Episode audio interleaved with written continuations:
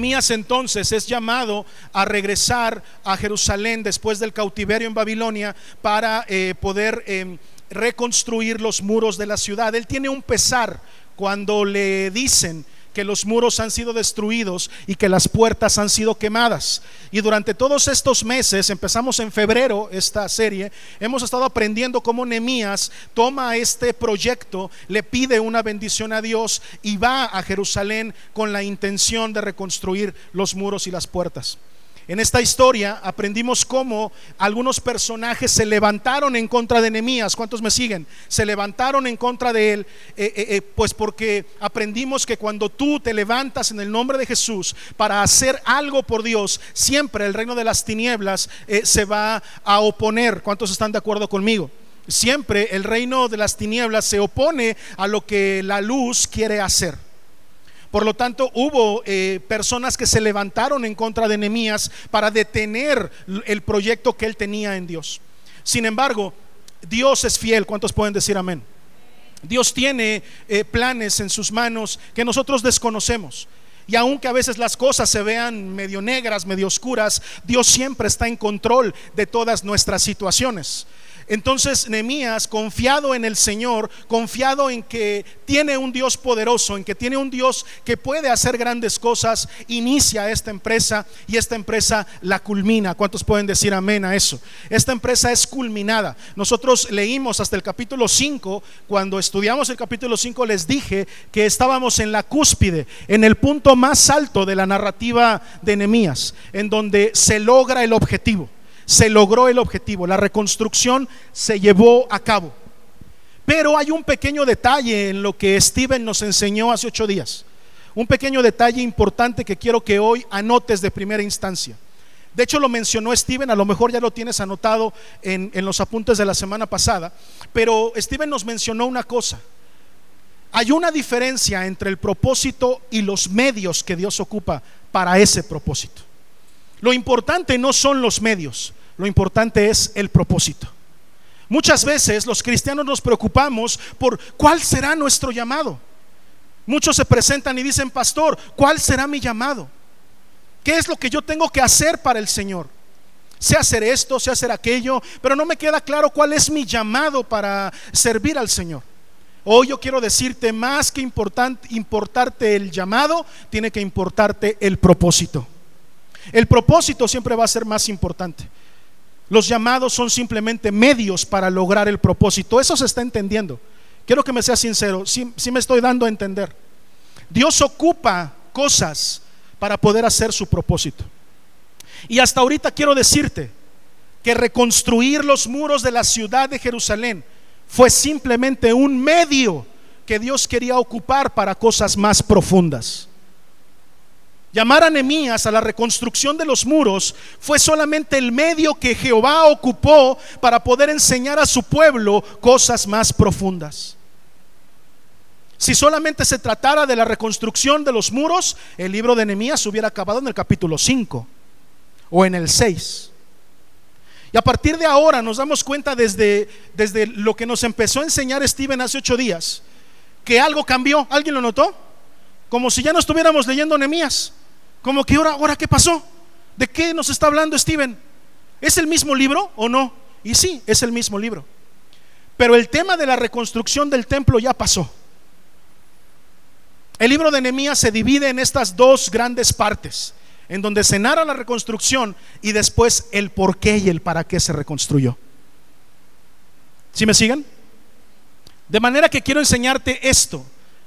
El resumen de lo que aprendimos la semana pasada es que una vez que ya estaba reconstruido los muros, ya estaba reconstruida la ciudad, ahora había un lugar para que el pueblo morara, faltaba lo más importante, que la gente aprendiera a ser pueblo de Dios. Una cosa es que esté puesta la ciudad, una cosa es que esté puesto el edificio, una cosa es que esté puesta la estructura y una muy diferente es que aprendamos a ser pueblo de Dios. Son dos cosas distintas, mi hermano. No por tener edificio tenemos iglesia. No por tener un lugar donde reunirnos somos congregación. Tenemos que aprender a ser pueblo de Dios. Y ese es el objetivo, ese, ese, ese es el cambio que hubo de, de, los capítulos que vimos de esta serie, desde el 1 al, al 6, y cómo de repente hay un cambio a partir del 7, del capítulo 7 de esta serie. ¿Por qué? Porque ahora Dios está mostrando no los medios que, que quería ocupar, sino el propósito que Él tenía en su corazón. Reconstruir los muros, repito, fue solamente el medio para algo más profundo, era trabajar con el corazón de la gente. Así que durante la, primera parte de esta serie aprendimos mucho acerca de los diseños que Dios, que Dios tiene para nuestra infraestructura como seres humanos. Todos los, diseños eternos que hemos visto y, y hemos enumerado desde febrero hasta hace ocho días son principios que sirven aún de manera personal. Pero ahora tenemos que aprender principios que nos sirven como pueblo. Apunta eso. Todo lo que aprendí hasta ahora son principios, diseños que hablan a mi corazón y a mi vida. Que son personales, que son para que yo los aplique. Pero a partir de ahora voy a aprender cómo tengo que ser pueblo. Los diseños eternos de Dios también nos dicen por qué hacemos lo que hacemos. ¿Nunca te has preguntado por qué hacemos iglesia como la hacemos? Y voy a decir esto con mucho respeto, con mucho temor y mucho temblor delante de Dios. Pero los principios establecidos para la iglesia y cómo es que Dios quiere que se haga iglesia no nacen en el Antiguo en el Nuevo Testamento. Nacen en Nehemías. Los diseños eternos de Dios son así, eternos. No caducan, no se acaban. Y como lo vimos en otras series, tenemos que aprender que Dios es el mismo ayer, hoy y por los siglos. ¿Cuántos pueden decir amén? Él no cambia, gracias a Dios. Él es el mismo siempre. Y por eso podemos confiar en que sus promesas siempre se van a cumplir. Podemos confiar en que en Él todo es siempre sí y amén. ¿Sí o no? Porque Él es inmutable, Él no cambia. Por eso podemos confiar en Él y por eso podemos ser radicales en nuestra fe en Cristo Jesús. Así que a través del estudio de este libro, a partir de ahora, vamos a aprender eso. Que hay una gran diferencia entre medio y propósito. El propósito de nosotros es también como Dios inmutable. Y tú y yo eh, estamos diseñados para responder a eso. Así que vamos adelante y vamos a comenzar con la lectura de que nos ocupa esta tarde. Nemías capítulo 9, vamos a empezar a leer. Quiero por favor que tengas a la mano los que estuvieron aquí la semana pasada, muy presente lo que nos enseñó Steven para poder darle continuidad a lo que vamos a aprender. ¿Ya tienes la cita? ¿Ya? Ya estamos en Nemías 9. Alguien puede despertar esta tarde y decirme, amén, pastor. Alguien puede demostrar que está emocionado o algo. Alguien puede hacer ruido esta tarde. Alguien puede aplaudir, chiflar, hacer algo. Están muy dormidos, yo necesito que despierten. Nehemías 9 dice así. El día 24 del mismo mes se reunieron los hijos de Israel en ayuno y con silicio y tierra sobre sí y ya se habían apartado la descendencia de Israel de todos los extranjeros. Y estando en pie, confesaron sus pecados y las iniquidades de sus padres. Y puestos de pie en su lugar, leyeron el libro de la ley de Jehová su Dios la cuarta parte del día. Di conmigo, la cuarta parte del día. Y la cuarta parte, confesaron sus pecados y adoraron a Jehová su Dios. Versículo 4. Luego se levantaron sobre la grada de los levitas, Jesuá, Bani, Cadmiel, Sebanías, Buni, Serebías, Bani y Kenani, y clamaron en voz alta a Jehová su Dios. Y dijeron los levitas Jesuá, Cadmiel, Bani, Hasabnías, Serebías, Odías, Sebanías y Petaías, levantaos, bendecida Jehová vuestro Dios desde la eternidad hasta la eternidad y bendígase el nombre tuyo, glorioso y alto sobre toda bendición y alabanza. Hasta ahí para empezar. Primer diseño, tú estás diseñado para rendirle culto a tu Dios. Primer diseño, tú estás diseñado para rendirle culto a tu Dios. Anota eso, por favor. Rápidamente te voy a decir qué es lo que llama mi atención de estos primeros cinco versículos. En el primero dice que todo esto comienza en el día 24, si no estoy equivocado, el día 24 del mismo mes. El último versículo que nos enseñó Steven la semana pasada nos habla de que hubo una fiesta que duró siete días y terminó el día 22. Hubo un día de descanso donde no se hizo nada, un día de reposo, y esto comenzó inmediatamente al otro día, el día 24. Tú tienes que comprender una cosa, la gente que se quedó para lo que seguía, lo hizo de manera voluntaria. ¿Cuántos pueden decir amén a eso? Lo primero que tú tienes que aprender es que Dios espera que tú le rindas culto de manera voluntaria. Espero que lo estés anotando. Venir a la iglesia a fuerza no sirve de nada. Una cosa es lo que hemos aprendido, que debemos de aprender a dominar nuestra alma y decirle, alma, tú no te mandas sola. Vamos a la casa de Dios a alabar. Pero también es cierto que muchas veces venimos con una indisposición. Y Dios conoce nuestro corazón. ¿Cuántos pueden decir amén? De nada nos sirve venir a la iglesia a fuerza. De nada nos sirve venir a la iglesia con una actitud negativa. De nada nos sirve simplemente venir por estar o porque el pastor me vea que no falto. Dios anhela tu corazón. ¿Cuántos pueden decir amén a eso? Dios anhela que te presentes con un corazón anhelante, con ganas y deseos de estar con Él. ¿Cuántos dicen amén? Estamos diseñados para eso, para responder a eso, para que busquemos a Dios no por lo que Él nos haya dado o nos pueda dar, sino por cuánto nosotros le amamos. Es el amor lo que determina nuestra disposición para poder estar en su casa. Así que si tú puedes anotar eso, anótalo. Necesito amor para que pueda estar mi corazón dispuesto. Si tú no tienes un corazón dispuesto, tendrías que revisar un poquito cómo está tu amor para con Dios.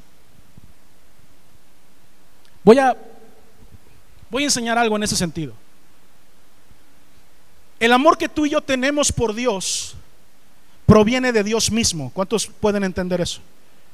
Nosotros no tenemos la capacidad para poder amarlo primero. Le amamos porque Él nos ha amado primero. Es simplemente una respuesta, pero escucha esto, es una respuesta que Él mismo siembra en nuestros corazones. Las cartas de Juan dicen que si hay alguien que ama pero no conoce a Dios, el tal es un mentiroso. ¿Por qué? Porque Dios es qué? Dios es qué? Amor. Él es el amor. No podemos decir que amamos sin conocerle. Por lo tanto, nuestra, nuestra mente, nuestra disposición, nuestra alma tiene que estar siempre respondiendo a ese llamado. Si tú hay veces que no tienes ganas de venir a la iglesia, si hay veces que te has apartado de, este rendirle culto al Señor, eh, eh, eh, tú tienes que entender una cosa, tienes que revisar a qué está respondiendo tu corazón. Estamos diseñados para rendirle culto a Dios. De una propia voluntad se dan cuenta que ahí en ese mismo versículo dice que los hijos de Israel se reunieron en ayuno. Fíjate nada más esto. Se reunieron en ayuno. Quiero decirte que también algo que nos enseñó Steven hace ocho días es que en el capítulo 8 de Nehemías, versículo 9, dice, no estén tristes porque habían empezado a leer la ley, ¿te acuerdas? Y, y la lectura de la ley los había entristecido. ¿Se acuerdan cuando nosotros nos pasó lo mismo en una serie que estábamos aquí estudiando que dijimos, no, pues para cumplir la ley, pues está difícil. Tú lees la ley de Dios y dices, para que se pueda cumplir eso, pues nadie va a poder. ¿Se acuerdan? Y había venido tristeza sobre el pueblo. Habían leído la ley, cosa que no se había hecho antes. Había habido un púlpito, el primero en la historia. Se había enseñado la palabra y el pueblo estaba entristecido por lo que había escuchado. Y Esdras les enseñó y les dijo, no estén tristes, la ley debe de alegrar nuestra vida.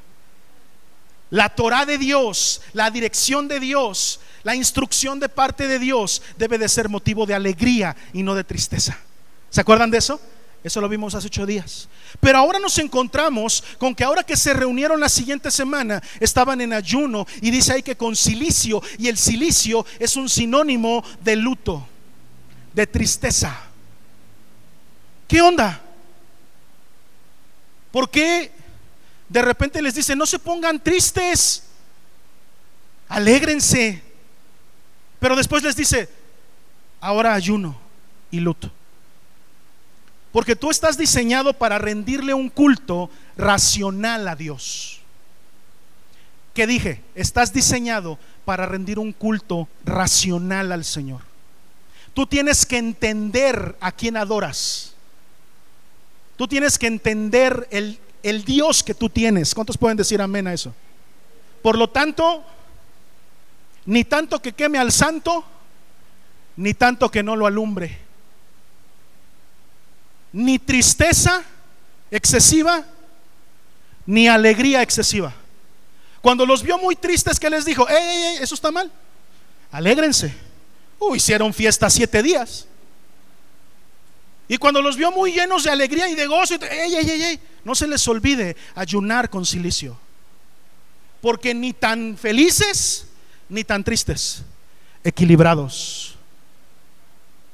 Cuando yo vengo aquí yo tengo que venir a rendir culto racional.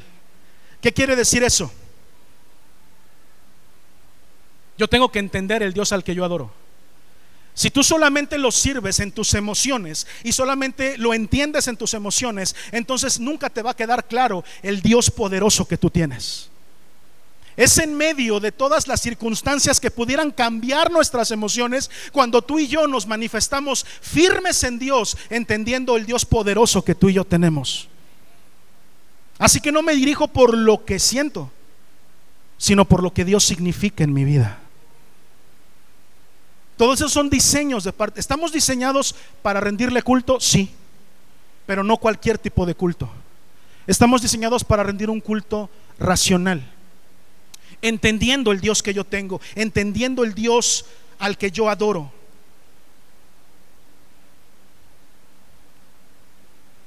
En el versículo 2 que dice, y ya se habían apartado la descendencia de Israel de todos los extranjeros, y estando en pie confesaron sus pecados y las iniquidades de sus padres, podemos darnos cuenta de cómo lo que aprendimos hace ocho días, que empezó a leerse la palabra, que empezó a hablarse de la ley de Dios, ahora empieza a tener resultado.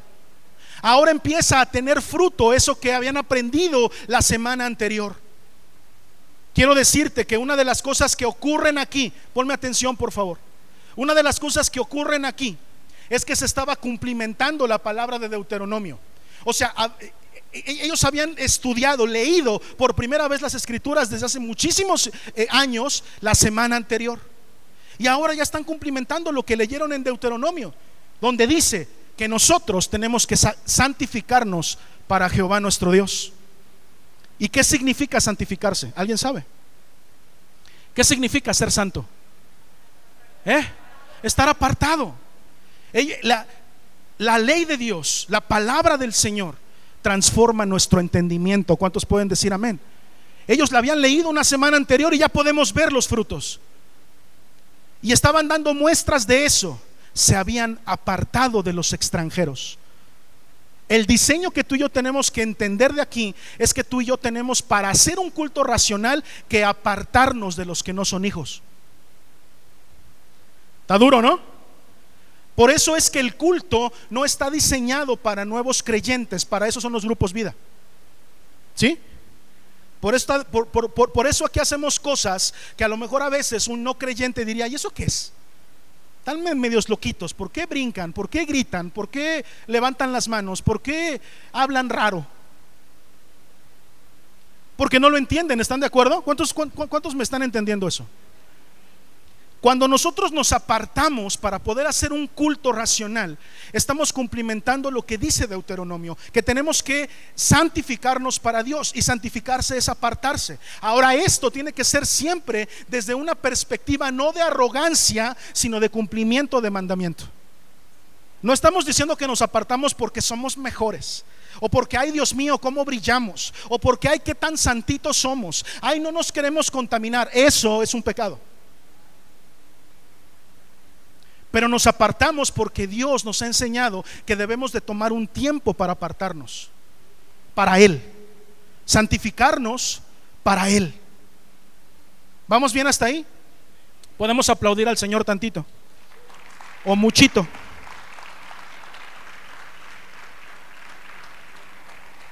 Apartarnos no tiene que ver con un espíritu de arrogancia, de que nos creamos más que los demás, sino tiene que ver con un espíritu de dedicación, apunta eso. Espíritu de dedicación. Yo no me aparto porque soy arrogante, me aparto porque estoy dedicado para Dios. Y para eso tomo un tiempo. Aquí dice fue un día. Y se tomaron ese día para apartarse para el Señor. En este mismo versículo, el segundo, nos podemos dar cuenta cómo Nemías, eh, eh, perdón, cómo eh, el, el, el, pueblo, por cierto, anota esto, lo que estamos leyendo es realmente una oración hecha por los sacerdotes que ya estaban instaurados en Jerusalén.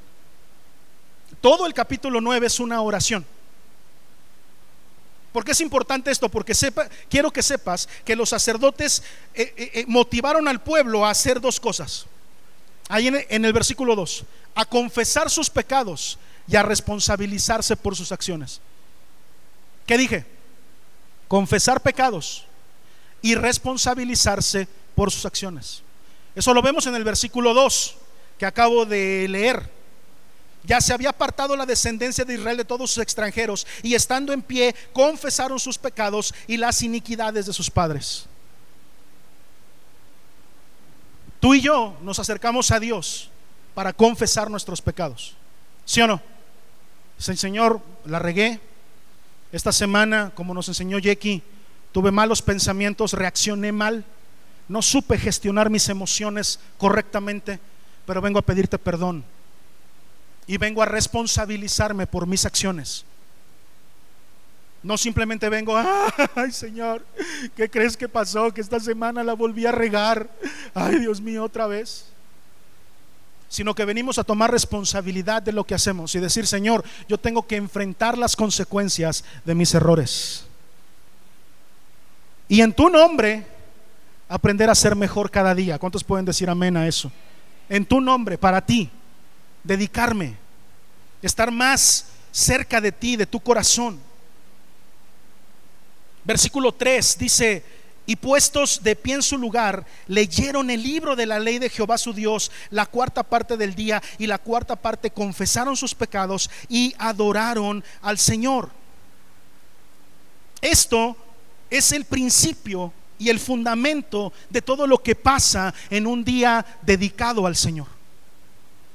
¿Por qué hacemos lo que hacemos en la iglesia? Porque aprendemos el diseño. Lo que nosotros hacemos es leer el libro de la ley una cuarta parte del día y otra cuarta parte del día confesar el pecado y adorar.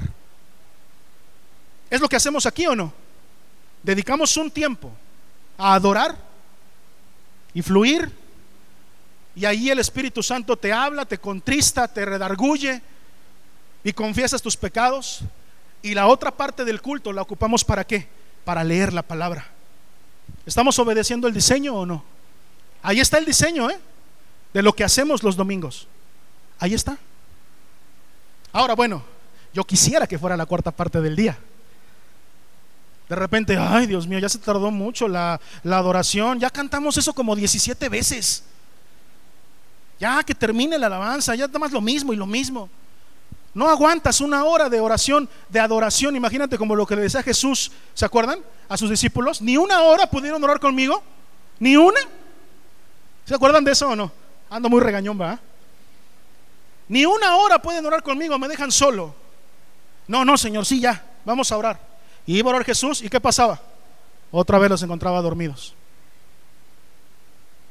Y eso es lo que a veces pasa con tú estás diseñado para rendirle un culto al Señor. ¿Alguien puede decir amén a eso? Y no sé, vaya a ver a qué hora acaba. Eso ya le dieron vuelta como 17 veces. ¿No? Cuando ayer era una cuarta parte del día, el pastor se tarda mucho predicando. Aquí predicaban una cuarta parte del día. Se me hace que voy a tomar el modelo.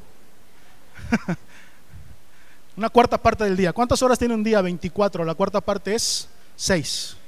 Una prédica de 6 horas. ¿Me dan chance? ¿Podré? ¿Podré ahora este, predicar 6 horas? y luego 6 horas de adoración y alabanza. Y bien poquitos. No, mejor no grito porque en una de esas el pastor cree que estoy de acuerdo. El mismo tiempo que se le dedicó a la lectura de la ley, se le dedicó a la adoración. ¿Seguimos el diseño o no? Tenemos una hora para adorar y tenemos una hora para la prédica. El mismo tiempo que se le dedica. Son diseños eternos, diseños que nunca van a caducar. Una cosa importantísima es que a diferencia de lo que había pasado la semana anterior, que fue lo que vimos hace ocho días, es que en la semana anterior solamente hubo lectura de la palabra. Eso es bien importante, hermano. La semana anterior, o sea, cuando se leyó el libro de la ley, solamente hubo lectura, nada más. Se leyó la palabra y eso impactó el corazón.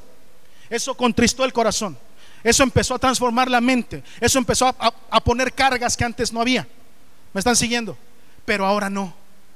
Ahora, durante esta cuarta parte de lectura entre todos los sacerdotes, es muy probable, yo lo creo así en mi corazón, que fue algo más que lectura. Que en esta ocasión hubo enseñanza, hubo una explicación y hubo una aplicación de la palabra a las circunstancias diarias que estaban viviendo. Porque es importante entonces asistir a la congregación? Porque es importante eh, eh, eh, que, yo me reúna con, con los creyentes por los diseños que Dios tiene para mí. Con todo respeto para quien alguna vez ha dicho, no es necesario que me congregue, yo puedo quedarme en mi casa y leer la Biblia en mi casa. Es muy diferente que haya solamente lectura a que tú recibas instrucción de parte de Dios de lo que tienes que hacer y cómo la tienes que aplicar en tus circunstancias diarias. ¿Alguien puede entender eso? Y eso no puede ocurrir si solamente se lee la palabra. Y eso también lo aprendimos la semana pasada, no sé si lo recuerden. Pero dijimos que tenía que haber profundidad en el estudio de la palabra. Y se nos mencionó el ejemplo de Elí, Elí, Lama Sabactaní, ¿se acuerdan? Que podemos pensar mil cosas, pero si no conocemos la palabra, entonces nos podemos perder. ¿Sabes de dónde han salido las más grandes sectas de toda la vida? De revelaciones personales. Las sectas más grandes, las más famosas, las que más han tergiversado la palabra de Dios, han salido de revelaciones personales. Es que Dios me dijo, es que se me apareció un ángel llamado Moroni, ¿no? Ese es el de los... ¿Quién es? De los mormones, ¿no? O Russell cuando dijo, se me apareció Dios mismo y me dijo, todas las, las, más grandes blasfemias que han lastimado al pueblo de Dios han nacido de revelaciones personales, ahí en la soledad leyendo. Estamos diseñados, como dice Nehemías, para reunirnos, apartar un día, dedicarnos y recibir instrucción de parte de la palabra del Señor, práctica que se aplique a todos los días de mi vida. Yo necesito de la palabra del Señor todos los días. Yo necesito la dirección de Dios todos los días. Yo necesito que Dios me diga qué hacer todos los días. Yo necesito saber qué camino debo de tomar todos los días. Yo no se le estoy predicando a alguien, pero quiero yo necesito de Dios todos los días. ¿Alguien puede decir amén? ¿Alguien puede demostrar que está despierto esta tarde? Yo necesito del Señor siempre. Y eso ocurre solamente obedeciendo el diseño que está revelado en la palabra. Yo estoy diseñado para reunirme con mi familia. ¿Cuántos dicen amén? Con mi familia espiritual, con la familia de Dios. Primer diseño de esta tarde estoy diseñado entonces para rendirle culto a mi Señor en ese culto ser transformado por la palabra del Señor. Ahí mismo, versículos 4 y 5 dice, luego se levantaron sobre la grada de los levitas y menciona ocho nombres de levitas. Y después el versículo 5 dice, y dijeron los levitas y menciona otros ocho nombres de levitas. Bendecida Jehová vuestro Dios desde la eternidad hasta la eternidad y bendigas el nombre tuyo glorioso y alto sobre toda bendición y alabanza. Los primeros que se levantaron dijeron y clamaron en voz alta a Jehová su Dios. Ah, puro diseño divino, gloria al Señor. Puro diseño del cielo. Las gradas de los levitas, escribe las gradas de los levitas o la grada de los, de los levitas. La grada de los levitas eran unos escalones que estaban entre un patio y el otro del, del templo. Entre un patio y el otro. Los que están en, un grupo que les he enseñado acerca de cómo estaba distribuido el templo y que hemos visto el significado de algunos números en la Biblia, por favor, ocúpenlo ahorita. De pasar de, de un patio al otro y había ahí unas escaleras y esa era la grada de los levitas. Los levitas, los sacerdotes, los que tenían que ministrar, estaban parados en esas escaleras. Y aquí estaba el pueblo en el atrio y acá estaba el lugar santo. ¿Me están siguiendo? Ya ves, pastor, ahí está. Ahí está, la, ahí, dice que los levitas tenemos que estar más alto. Ahí dice. Hay que seguir el diseño, hay que poner un templete en donde todos los músicos estén más arriba, pues para que nos vean. Ahí está el diseño, ahí dice que la grada de los levitas. Nada más equivocado, ¿eh? La función es esta. Entre el, atrio y el lugar santo, que el atrio significa una parte de la Trinidad y el lugar santo otra parte de la Trinidad, hay una elevación de intimidad. ¿Cuántos me siguen? Tienen que seguir el diseño. Hay una elevación en la, en la intimidad. El levita está hecho para... Ven, Miguel, tantito. Ven. El levita lo que está diseñado para hacer es esto. Pásale, bro. Para allá. ¿Se entendió? ¿Cuál es la labor? La labor no es, véanme, yo estoy más arriba. La labor es, ven acá abajo otra vez. ¿Estás en esta parte del templo? Vea más intimidad con Dios. Ve para allá. Vete al otro lado. Gracias. Esa es la función de levita, por eso estaban en las gradas, por eso se mencionan dos grupos, ocho cada uno, de los cuales cinco se repiten en los dos grupos. Hay, un, hay, algo, que significa el cinco en la Biblia, y otra cosa significa el tres, y otra cosa significa el ocho.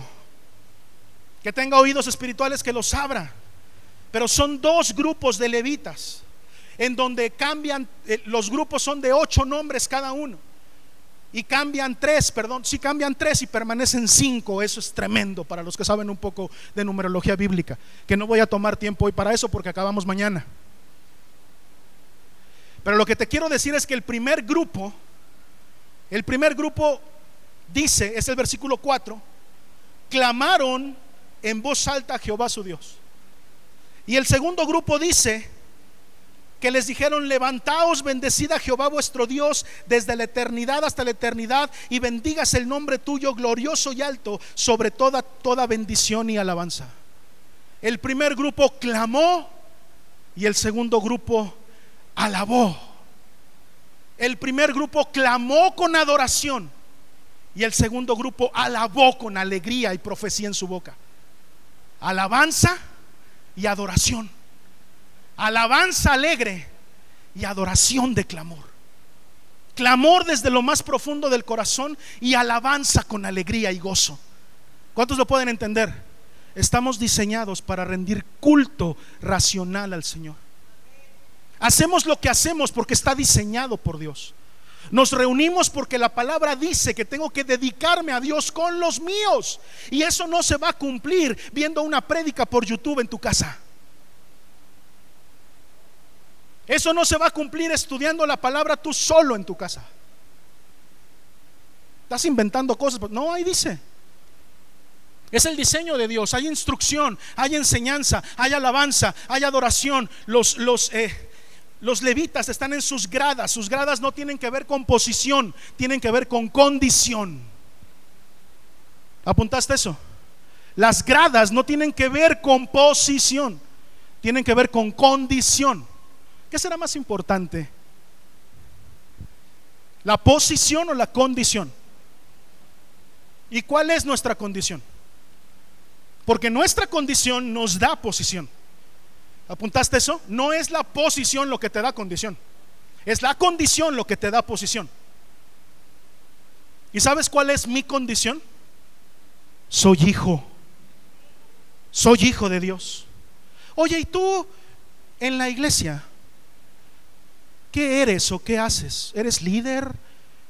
Eh, eh, ¿Diriges un grupo? ¿Qué haces? Mira, yo tengo la posición más hermosa que puedo tener en la iglesia.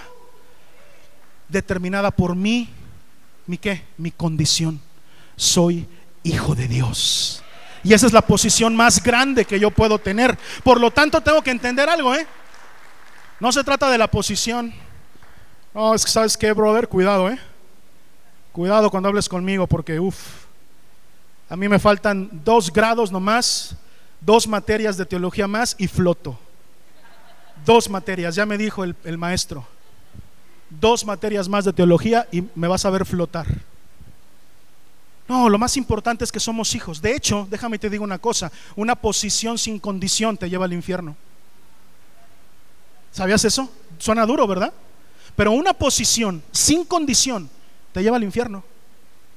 Y por eso es que muchos, aunque sean pastores, aunque sean profetas, aunque se digan, no que sean, que se digan que son todo eso, probablemente no los veremos en el reino de los cielos, porque no importa la posición, sino la condición. Y sobre de esas cosas, a mí me conviene más tener la condición de hijo, aunque yo no sea nadie y sea el más chiquito y el más ignorado del reino.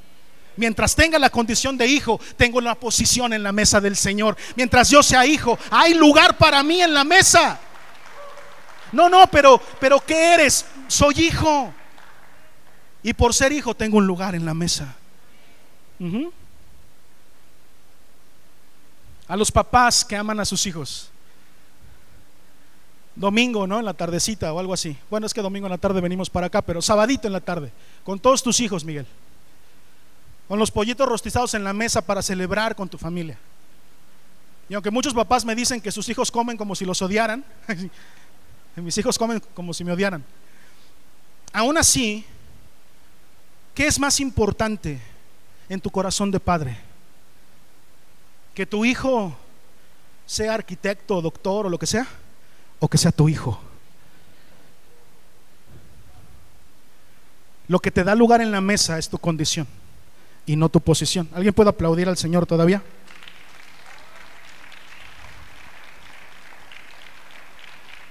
Seguimos leyendo entonces, nos quedamos en el versículo 6 y dice, tú solo eres Jehová. Mira nada más cómo cambia aquí la redacción. Venimos leyendo sobre que estamos diseñados para, para rendirle culto a Dios, pero mira lo que dice aquí, tú solo eres Jehová. Yo quiero que tú leas conmigo ahí, siguiéndolo con tu vista, pero lee lo que dice. Y en el nombre de Jesús, que se rompa la frialdad del corazón, porque necesito que te posiciones en lo que los sacerdotes estaban diciendo. Mira lo que decían los sacerdotes. Tú solo eres Jehová. De hecho, a Yequina le salió un canto espontáneo diciendo eso. No se lo reveló ni carne ni sangre. Sabía que íbamos a hablar de eso hoy, el Espíritu Santo. Tú solo eres Jehová. Tú hiciste los cielos y los cielos de los cielos, con todo su ejército, la tierra y todo lo que está en ella, los mares y todo lo que hay en ellos. Y tú vivificas todas esas cosas. Y los ejércitos de los cielos te adoran.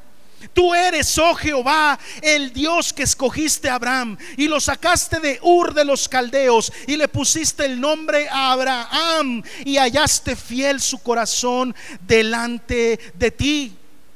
E hiciste pacto con él para darle la tierra del cananeo, del eteo, del amorreo, del fereceo, del jebuseo y del jerjeseo, para darla a su descendencia y cumpliste tu palabra porque eres justo y miraste la aflicción de nuestros padres en Egipto y oíste el clamor de ellos en el mar rojo e hiciste señales y maravillas contra Faraón, contra todos sus siervos y contra todo el pueblo de su tierra, porque sabías que habían procedido con soberbia contra ellos, o sea, contra nosotros, y te hiciste nombre grande como en este día.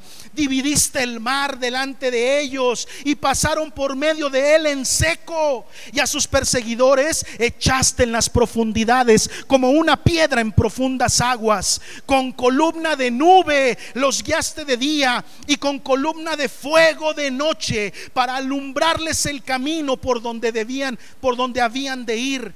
Y sobre el monte Sinaí descendiste y hablaste con ellos desde el cielo y les diste juicios rectos, leyes verdaderas y estatutos y mandamientos buenos y les ordenaste el día de reposo santo para ti y por mano de Moisés tu siervo les prescribiste mandamientos, estatutos y la ley.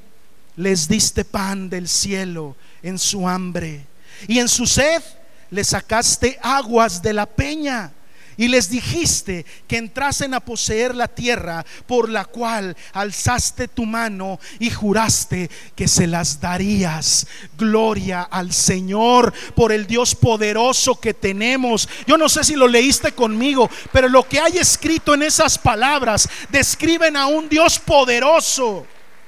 Un Dios lleno de poder, un Dios lleno de autoridad, de soberanía sobre su creación. No solamente reconoce que lo ha creado todo, sino que lo domina todo. Segundo diseño, tú estás diseñado para alabar a Dios. Tú estás diseñado para profetizar a Dios. Tú y yo venimos aquí para hacer eso que acabas de leer. Venimos a reconocer su grandeza, venimos a reconocer su poder, venimos a agradecerle por las cosas que ha hecho, porque así como como lo que narra, fíjate nada más como la palabra de Dios ya los estaba empezando a transformar. La semana pasada nomás la habían leído y ya se la habían aprendido. Se recitaron todo el éxodo ahí, ¿no? ¿Sí o no? Oh, brother, cuando tú lees la palabra, la palabra te transforma. Cuando tú memorizas la palabra del Señor y la guardas en tu corazón, inmediatamente tu entendimiento es transformado. ¿Alguien puede entender eso? Tú y yo venimos aquí a reconocer la grandeza de nuestro Dios. Venimos a decirle cuán agradecidos estamos por las cosas que Él ha hecho. ¿Cuántos saben que Dios nos ha sacado de la tierra de Egipto? ¿Cuántos saben que Dios nos sacó de nuestro Egipto espiritual? De ese lugar oscuro en donde tú y yo estábamos en pecado y Él un día decidió sacarnos de ahí y nosotros lo celebramos cada vez que nos reunimos. Señor, yo estaba perdido, pero tú me rescataste. ¿Cuántos saben que nos abrió el mar en medio de una prueba, la más grande de nuestra vida, donde dijimos, aquí vamos a perecer, aquí ya no la vamos a armar, hasta aquí llegó Marquito, se acabó. Entonces Dios te muestra su poder y enfrente de ti abre el mar que tú creías que te iba a tragar, que tú creías que no ibas a poder. Él lo abre y puedes pasar en seco, puedes pasar libre. Oh, ¿cuántos pueden celebrar eso? A eso venimos tú y yo aquí. Venimos a celebrarlo a él. Y no solamente eso, sino que también esos que nos vienen persiguiendo, todo eso lo acabo de leer, ¿no? ¿Sí lo acabo de leer o no? Todos esos que nos vienen persiguiendo, cuando yo cruzo en seco, tú los hundiste como una piedra. Todos aquellos que se, que, que, se pusieron en contra tuya, los que se burlaron, los que dijeron que no vas a llegar a ningún lado, un día van a ver la gloria de Dios en tu vida. Y no solamente eso, sino que en las noches más oscuras la columna de fuego va a estar sobre de tu vida. Y en los días más soleados y más calientes, el Shekinah de Dios, la nube visible, va a estar sobre de ti cubriéndote.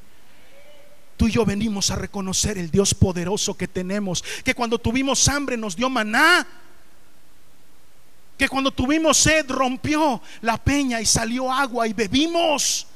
¿Alguien puede entender ese diseño? El domingo Tú y yo no venimos a pedir. El domingo tú y yo venimos a dar. Estamos diseñados para venir a dar, no a pedir. No venimos a decir, Señor, no podemos venir a nuestro culto racional esperando recibir algo de Dios. ¿Por qué? Porque mira, te voy a decir una cosa, hay una canción de David Alfano que me fascina. Y que dice, yo no vengo a saciar mi hambre, yo vengo a saciarte a ti. Aunque en medio de eso yo salgo saciado. En medio de eso satisfaces mi hambre. En medio de eso me bendices. Pero yo no vine a eso. Yo vine a darte a ti. Vine a darte adoración Vine a, reconocer tu poderío, vine a reconocer tu, tu bondad, tu poder. Vine a agradecerte todo lo que has hecho por mí. Por eso es que incluso los adoradores de esta casa reciben instrucción de que cada cosa que se cante aquí sea con ese diseño. Por supuesto que hay canciones muy bonitas. Levanto mis manos, aunque no tenga fuerza. ¿Sí o no? Sí, pero esa es una canción que le cantas a un hermano. ¿Sí o no? Que inspira. Nada más. Pero aquí se cantan cosas que reconocen la grandeza de Dios, que lo reconocen a Él, que hablan de su poder, de su gloria, que hablan de cómo Él nos ha salvado, de cómo Él nos ha alimentado, de cómo Él nos ha protegido. Por eso cantamos, si Él cuida las aves que hay en el cielo, cuanto más Él te ama. Si Él viste los lirios con tanta belleza, cuanto más Él te viste. Por eso cantamos Yeshua, mi amado. Es lo más hermoso entre millares y millares. Por eso lo que cantamos es reconocer su gloria. ¿Hay canciones bonitas cristianas? Sí, sí, sí. Pastor, ¿está malo escucharlas? No, no tiene nada de malo. Pero el domingo, el domingo tú y yo venimos a reconocer la grandeza de nuestro Dios. ¿Alguien puede decir amén? ¿Alguien puede hacer ruido esta tarde? ¿Alguien puede chiflar, aplaudir? ¿Alguien diga algo, por favor? Domingo, tú tienes que venir preguntándote qué traigo. No, pastor, puras necesidades. Pastor, traigo una listota, pero de necesidades. No. Esas déjalas para cualquier otro día. Pero el día que tú y yo rendimos culto al Señor, tenemos que traerle nosotros a Él. ¿Qué? Todo. ¿Todo? Todo. Toda mi concentración. Todo mi tiempo. Todo mi corazón. Toda mi disposición. Toda mi atención toda mi alabanza, toda mi adoración, todo mi tiempo. Oye, se tardó mucho el pastor, ya hay que terminar. No, todo, todo mi tiempo es para Dios. ¿Cuántos pueden decir amén a eso? Todo mi tiempo, toda mi disposición. No a fuerza, sino de manera voluntaria. Porque reconozco lo que Dios ha hecho en mi vida. Amén. Seguimos adelante. Nos quedamos en el ¿qué? 15, ¿verdad? Vamos al 16. Fíjate cómo cambia ahora la narrativa, cómo cambia la, la, oración de estos sacerdotes. Ya que reconocieron todo lo que Dios hizo, dice el 16, mas ellos y nuestros padres fueron soberbios y endurecieron su cerviz y no escucharon tus mandamientos. No quisieron oír ni se acordaron de tus maravillas que habías hecho con ellos. Antes endurecieron su servicio y en su rebelión pensaron poner caudillo para volverse a su servidumbre. Pero tú eres Dios que perdonas, alguien diga amén. Clemente y piadoso, tardo para la ira y grande en misericordia, porque no los abandonaste. Además, cuando hicieron para sí, ¿se acuerdan de esto? Becerro de fundición y dijeron, este es tu Dios que te hizo subir de Egipto. Noten algo Espero que ahí esté. Además, cuando hicieron para sí becerro de fundición y dijeron, este es tu Dios, ¿con qué tipo de letra está escrito Dios? Con mayúscula. Independientemente de que en el original no había mayúsculas y minúsculas, los expertos lo han puesto en mayúsculas porque entienden que el becerro se hizo en nombre de Jehová. Qué blasfemia. O sea, el pueblo lo hizo en su mente y en su corazón que lo estaban haciendo para él. y es que cuando el cristiano se pierde, ay Dios mío, lo digo o no lo digo. Cuando el cristiano se pierde, cuando el cristiano no lee la palabra, cuando el cristiano solamente anda en fantasías, empieza a hacer becerros de fundición, cosas que cree que son para Dios, pero son blasfemia para Dios. Ay, Dios me ampare.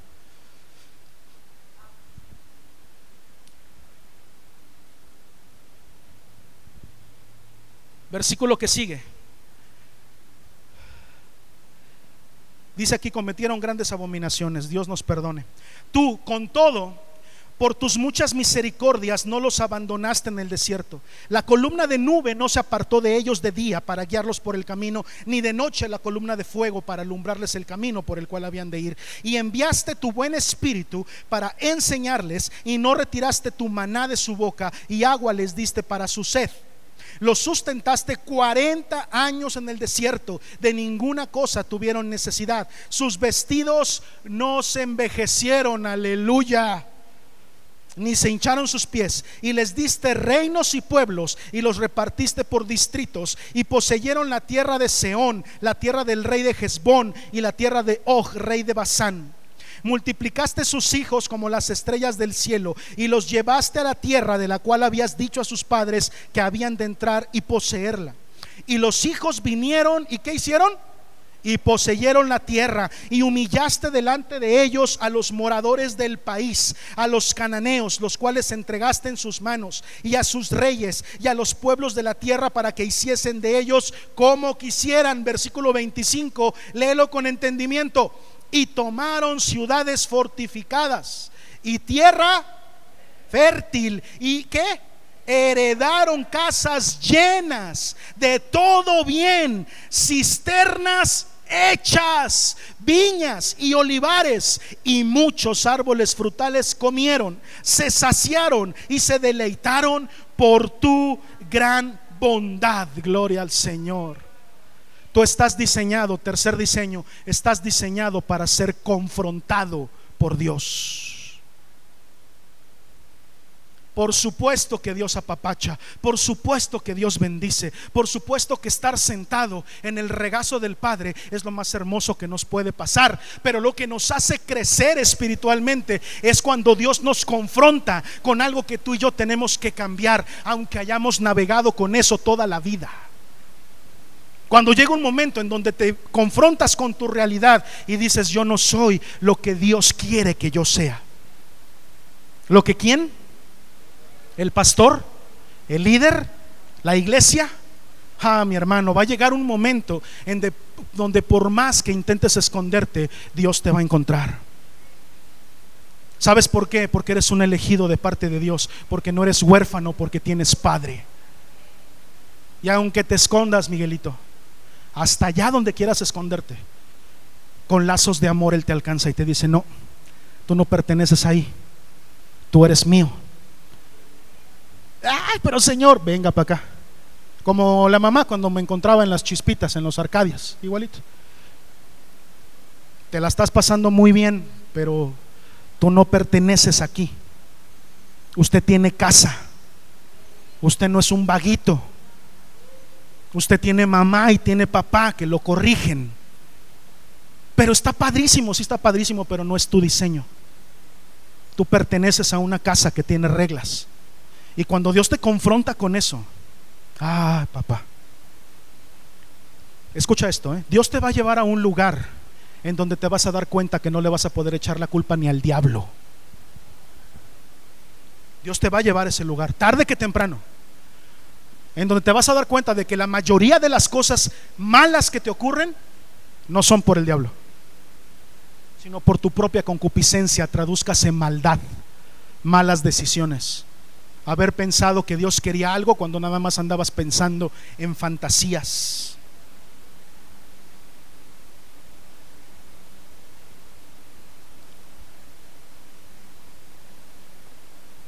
Estás diseñado para ser confrontado por Dios, para que te des cuenta de que aún en medio de tus debilidades, aún en medio de tus infidelidades, aún en medio de tus rebeldías, Dios ha permanecido fiel contigo. Solamente aquel que ha entendido eso puede comprender que un plato de comida es una fidelidad de parte de Dios.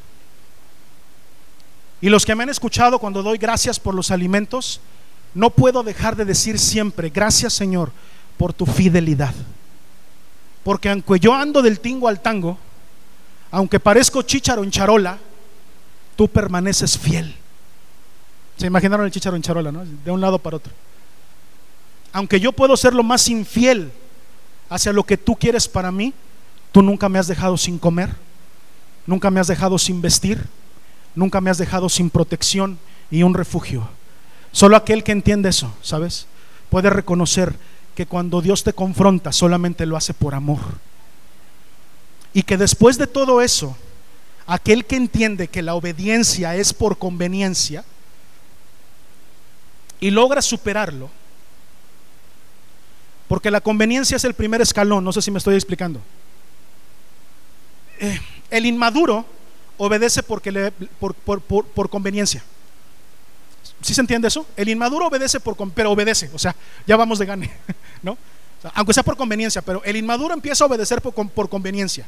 El inmaduro no entiende la, la, palabra de Dios. El inmaduro dice, si yo hago esto, Jehová me bendice con esto. Entonces yo obedezco para tener que, pues el beneficio, ¿sí o no? El inmaduro obedece por conveniencia, pero hay un segundo nivel, aún más profundo. Yo obedezco a Dios porque quiero agradar su corazón. Así yo no reciba nada de parte de Él. Así el obedecerlo me tenga en medio de desiertos. Yo no lo obedezco por lo que me pueda dar. Yo lo obedezco por lo que Él es. Él es mi Padre. Y porque quiero que su corazón sonría. Porque quiero arrancarle una sonrisa. No porque me dé beneficios.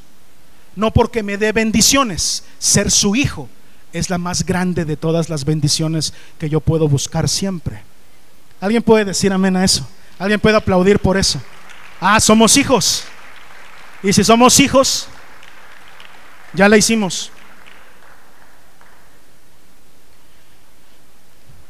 Aunque como te dije hace rato, obedecemos y Dios nos da bendiciones.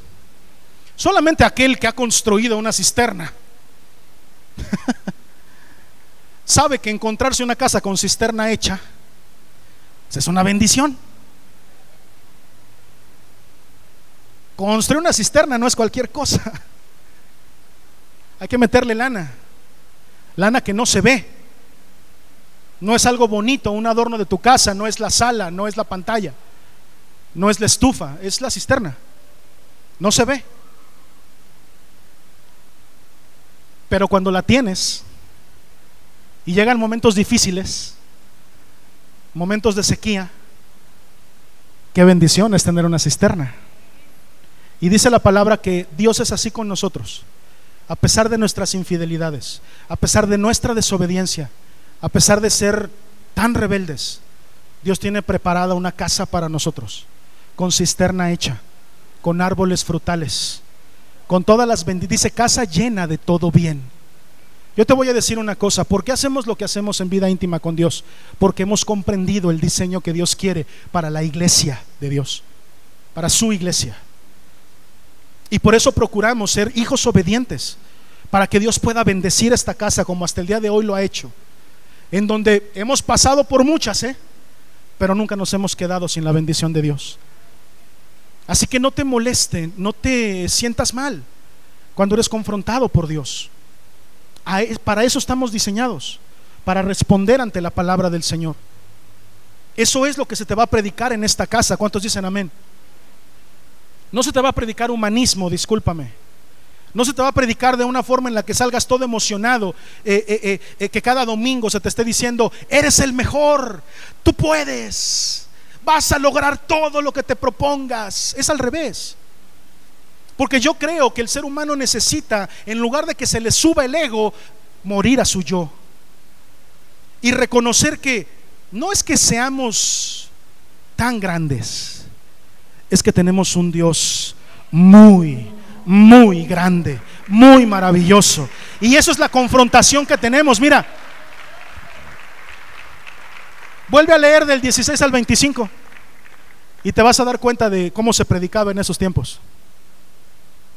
Nosotros no entendimos, fuimos rebeldes, no aceptamos, nunca aprendimos, pero tú, Señor, tú permaneciste fiel siempre.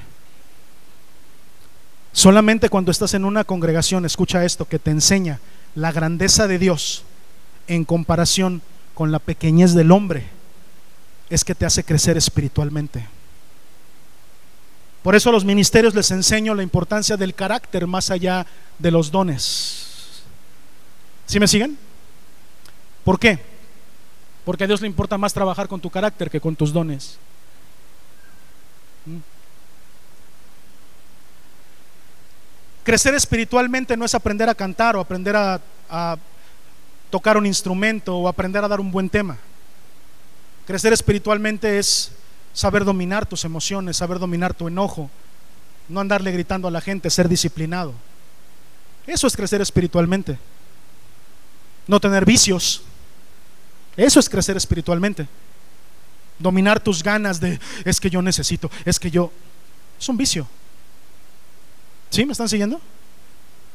Eso es crecer espiritualmente. No, ay, voy a aprender a predicar, estoy creciendo espiritualmente. ¿Qué me estás hablando? Esos son dones. Lo que a Dios le interesa es que seamos confrontados de tal manera que podamos comprender la grandeza de Él en comparación con nuestra pequeñez. Amén. Podemos aplaudir al Señor, vamos avanzando. Me quedé en el 26, ¿verdad? Voy a empezar el 26. Seguimos en el 26. Ya voy a terminar. Pero te provocaron a ira y se rebelaron contra ti y echaron tu ley tras sus espaldas y mataron a tus profetas que protestaban contra ellos para convertirlos a ti e hicieron grandes abominaciones. Entonces los entregaste en mano de sus enemigos, los cuales los afligieron. Pero en el tiempo de su tribulación clamaron a ti, y tú desde los cielos los oíste. Y según tu gran misericordia les enviaste libertadores para que los salvasen de mano de sus enemigos. Pero una vez que tenían paz, volvían a hacer lo malo delante de ti. Por lo cual los abandonaste en manos de sus enemigos que los dominaron. Pero volvían y clamaban otra vez a ti. Y tú desde los cielos los oías. Según tus misericordias, muchas veces los libraste. Les amonestaste a que se volviesen a tu ley, mas ellos se llenaron de soberbia y no oyeron tus mandamientos, sino que pecaron contra tus juicios, los cuales si el hombre hiciere, en ellos vivirá. Se rebelaron, endurecieron su cerviz y no escucharon. Les soportaste por muchos años. Repite conmigo, les soportaste por muchos años. Y les testificaste con tu espíritu por medio de tus profetas, pero no escucharon. Por lo cual los entregaste en mano de los pueblos de la tierra. Ah, qué diseño tan duro. Mas por tus muchas misericordias no los consumiste ni los desamparaste, porque eres Dios clemente y misericordioso. Gloria al Señor. Cuarto diseño. Estás diseñado para ser corregido por Dios. Estás diseñado para ser corregido por Dios. ¿Qué te creías? Ser hijo tiene responsabilidades. Ser hijo no es nada más ir haciendo las cosas como cualquier cosa te da a entender. Tú y yo estamos diseñados para ser hijos y por ser hijos estamos diseñados para ser corregidos por Dios. Esta, esta, esta parte de la oración se refiere específicamente al libro de jueces. ¿Cuántos han leído el libro de jueces? Me llama la atención el libro de jueces porque cada capítulo decía, y los hijos de Israel volvieron a hacer lo malo delante de Dios. ¿Se acuerdan? Cada capítulo dice lo mismo. Y Dios va y les enseña y los saca y vuelven a hacer lo malo delante de Dios. Se parecen a los cristianos 2022. Nos saca Dios de una y, otra vez volvemos a hacer lo malo delante de Dios. Pero cuidado, cuidado con no entender la gracia de Dios. Cuidado con pensar que la gracia de Dios es un permiso para pecar. Total. Al final yo vengo, me arrepiento y por misericordia Dios me perdona. Lo podemos analizar desde la perspectiva teológica y la práctica. ¿Cuál quieren primero? Porque voy a explicar las dos. Por la parte teológica, quiero, quiero, quiero decirte que quien no entiende la gracia pisotea la sangre de Cristo. Quien no ha entendido la gracia pisotea la sangre de Cristo. Quien piensa que, híjole, pues no importa, me voy a aventar este, este pecadito. ¿Por qué no fuiste a la iglesia? Unos pecadillos, ¿no? Uno que otro pecadillo. Me los voy a aventar por ahí. Total, Juan, el, el discípulo amado, dice que si alguno de ustedes peca, pues abogado tiene. Ya ves que nos, nos agarramos la parte de la Biblia que más nos conviene, ¿no? Ni siquiera hemos entendido el contexto de ese versículo, pero tengo abogado. Entonces, me aviento dos, tres pecadillos y voy y pido perdón. El cáncer de todas las iglesias cristianas, la doble vida del cristiano. La doble vida del cristiano. No comprender que la gracia transforma tu vida es pisotear la sangre de Cristo. Una cosa muy diferente es tropezarte mientras caminas siguiendo la luz a que tropieces deliberadamente y yéndote al vómito del cual Dios te sacó. Porque dice la Biblia que solamente el perro regresa a su vómito. Es muy diferente que mientras yo camino a la luz, de repente por ahí me tropiezo, pero estoy siguiendo la luz, hay conflicto en mi corazón, me arrepiento y encuentro gracia. A una muy diferente, es decir, aguántame tantito luz, porque necesito ir a un lugar oscuro que no te he entregado y regodearme en el vómito del que yo había dejado. Eso se llama apostasía. ¿Cómo se llama? Apostasía. Y el que es apóstata no es salvo. Por más que vaya a la iglesia, se arrepienta y diga, dice la palabra, mucho los soportaste. Pero llega un momento en que Dios dice, hay lecciones que tienes que aprender. Y ahí dice que los entregó a los pueblos. Los entregó al mundo. ¿Sabes qué? Ya estuvo. Esa es la otra parte, la que no es teológica, la que es práctica. La que es práctica es es que la misericordia de Dios es tanta que Dios nunca se va a cansar de perdonarte. Pues Nemías no dice eso.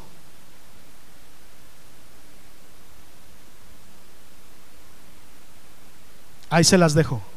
Pastor, es que toda la vida, pues no te pelees conmigo. La Biblia dice que llegó un momento en donde dejó de soportar esa actitud. De que un día sí, un día no, un día sí, un día no. Ahora soy muy cristiano, ahora un poquito mundano. Ahora estoy de malas, ahora me deprimí. Ahora... ¿Sí me explico? Llegó un momento en donde Dios dijo, ya no te soporto y los entregó a los pueblos.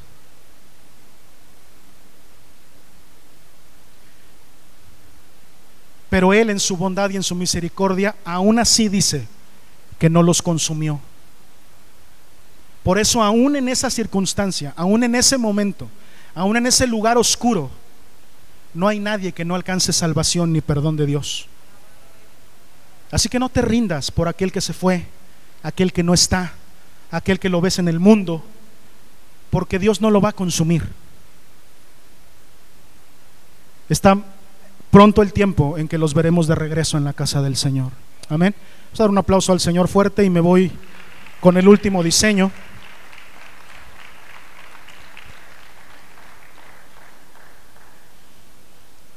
Sigo leyendo a partir del versículo 32.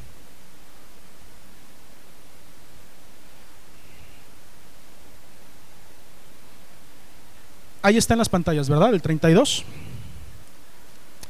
Ahora pues, Dios nuestro, estoy terminando, ¿eh?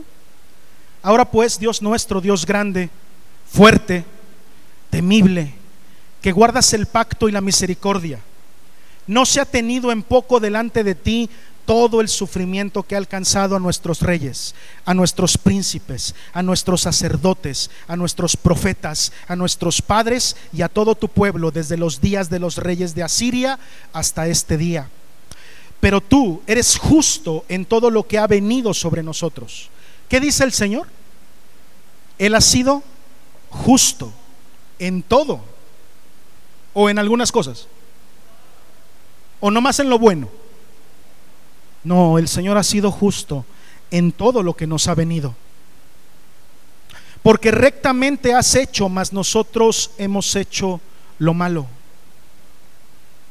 Nuestros reyes, nuestros príncipes, nuestros sacerdotes y nuestros padres no pusieron por obra tu ley, ni atendieron a tus mandamientos y a tus testimonios con que les amonestabas. Y ellos en su reino y en tu mucho bien que les diste, y en la tierra espaciosa y fértil que entregaste delante de ellos, no te sirvieron, ni se convirtieron de sus malas obras. He aquí que hoy somos siervos. Henos aquí, siervos en la tierra que diste a nuestros padres, para que comiesen su fruto y su bien. Y se multiplica su fruto para los reyes que has puesto sobre nosotros por nuestros pecados, quienes se enseñorean sobre nuestros cuerpos y sobre nuestros ganados, conforme a su voluntad, y estamos en grande angustia.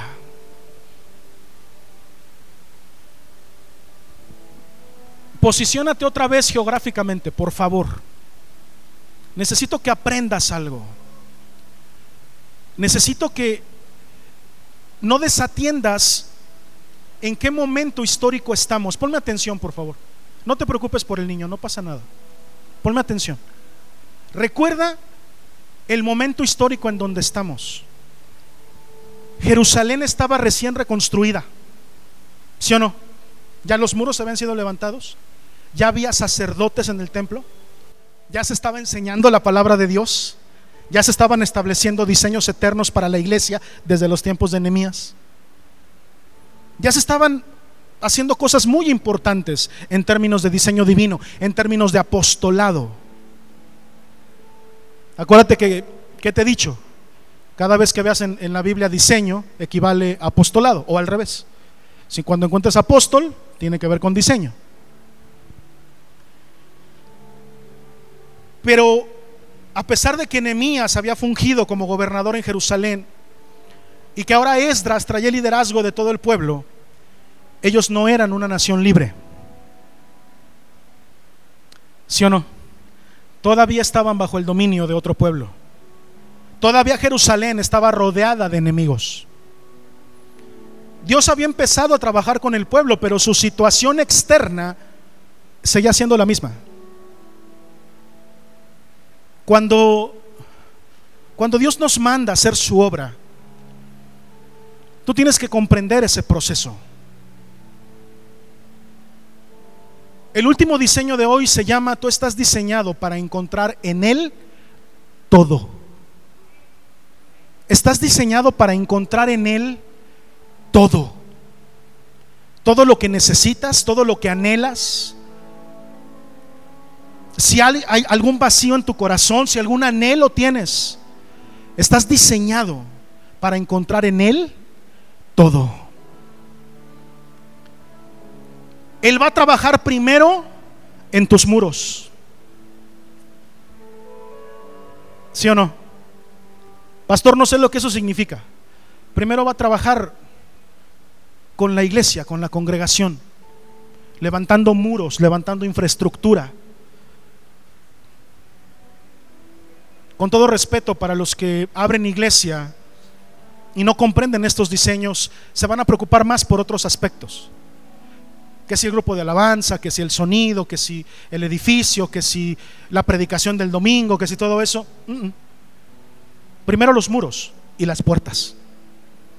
Eso significa protección y autoridad. Protección y autoridad. Cuando Dios te manda a hacer su obra, cuando quiere usarte de una manera activa en su obra, lo primero que va a hacer es trabajar en poner protección al lado tuyo y autoridad al lado tuyo. Alguien diga amén, por favor. Va a poner autoridad espiritual y va a poner vallado alrededor tuyo. O sea, cobertura. Aleluya. O sea, protección y autoridad. Autoridad. Y la autoridad espiritual no se gana con conocer teología. Está muy bueno, pero no se trata de eso. La autoridad espiritual se gana conociéndolo a Él. Dime sí o no. ¿Quién, ¿A quién tú volteas a ver con autoridad y dices, no te pases? Yo sí me le cuadro a ese brother. Cuando te demuestra mucha teología o mucha relación con Él. Cuando tú puedes ver a alguien y dices, ese tipo tiene una relación con Dios. Mira, podrán no saberse los libros de la Biblia y anda diciendo que primera y segunda de cocodrilos y que no sé qué, pero tiene una relación con Dios. se deja transformar por Dios. Camina con Dios. Tú estás diseñado para encontrar en Él todo, porque el diseño es que aún en medio de esa reconstrucción de muros y de empezar a trabajar Dios con tu corazón, que es la segunda cosa que va a hacer Dios, ¿sí? Va a trabajar primero los muros y la puerta y después va a empezar a trabajar con tu corazón. Y te va a enseñar lo que ya aprendimos desde el capítulo 5, que tenemos que aprender a amarnos. ¿Se acuerdan cuando aprendimos en, el capítulo 5? Que les dije, volteense a ver unos a otros y véanse, somos hermanos, no somos enemigos. No venimos a criticarnos, venimos a apoyarnos. No venimos a hacer leña del árbol caído, sino venimos a levantar al hermano que a, lo mejor ha caído, a tener misericordia. Nosotros no decimos, ¿Mm? mira, ¿Y eso que es hijo de pastor? Eso en mis tiempos se decía mucho. ¿Quieres conocer lo peor? Conoce al hijo del pastor. Así había hasta un dicho. Nosotros no somos así. Porque entendemos que Dios ha tenido misericordia de nosotros. Y aunque veamos a un hijo de pastor mal, nos acercamos en misericordia. Hasta al mismo pastor le decimos, ¿cómo te ayudamos? No queremos juzgarte, no queremos, no, ¿cómo te ayudamos? Somos la familia de Cristo. No estamos para criticarnos, estamos para ayudarnos. Después de trabajar con, con tu cobertura, con tu autoridad, Dios va a empezar a trabajar con tu corazón. Pero recuerda esto, Dios te va a recordar que seguimos en un ambiente que se llama el Dios de este siglo, este sistema de cosas que nos siguen siendo contrarias que no vamos a dejar de tener problemas, que no vamos a dejar de tener enemigos, que podremos, como, como concluye este capítulo, seguir en angustia. Pero una cosa sí sabemos, y es que el Dios de misericordia nunca nos va a abandonar, nunca nos va a dejar. Y aunque estemos en medio de la oscuridad, Él se va a manifestar siempre a favor de su pueblo. En el mundo estamos pero no somos del mundo. Aquí vivimos, pero pertenecemos a una nación celestial. Y tú y yo no tenemos los ojos puestos aquí abajo, los tenemos puestos allá arriba. Así que aquí puede pasar lo que tú quieras. Yo encuentro en Él todo lo que yo necesito. Todo lo que yo ocupo es saciado en Él. Y esa debe de ser siempre mi idea y mi diseño. ¿Por qué en vida íntima con Dios hacemos una reunión los domingos presencial? Porque obedecemos un diseño. ¿Por qué hay alabanza y adoración? Porque obedecemos un diseño. ¿Por qué hay música y luego prédica? Porque obedecemos un diseño. ¿Por qué venimos a ser confrontados y, y corregidos por Dios? Porque es el diseño. No predicamos lo que se nos antoja, predicamos lo que está diseñado. Toma, chango, tu banano. Pero por sobre todas las cosas entendemos que estamos diseñados para ser saciados en Él. Que venimos a saciarlo a Él y por añadidura somos saciados nosotros.